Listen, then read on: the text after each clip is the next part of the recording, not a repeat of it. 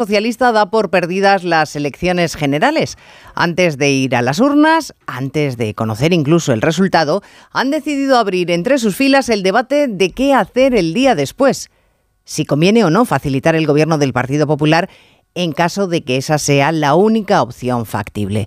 Una actitud que traslada una clara moral de derrota y que contrasta con el tono presidencial con el que Núñez Feijóo ha expuesto su programa de gobierno esta mañana dirigiéndose a todos los españoles, le voten o no, a los que espera representar siendo su presidente.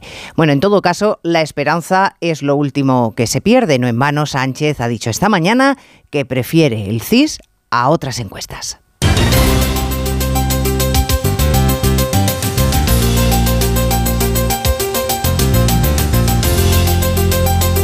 En Onda Cero, Noticias Mediodía, con Elena Gijón.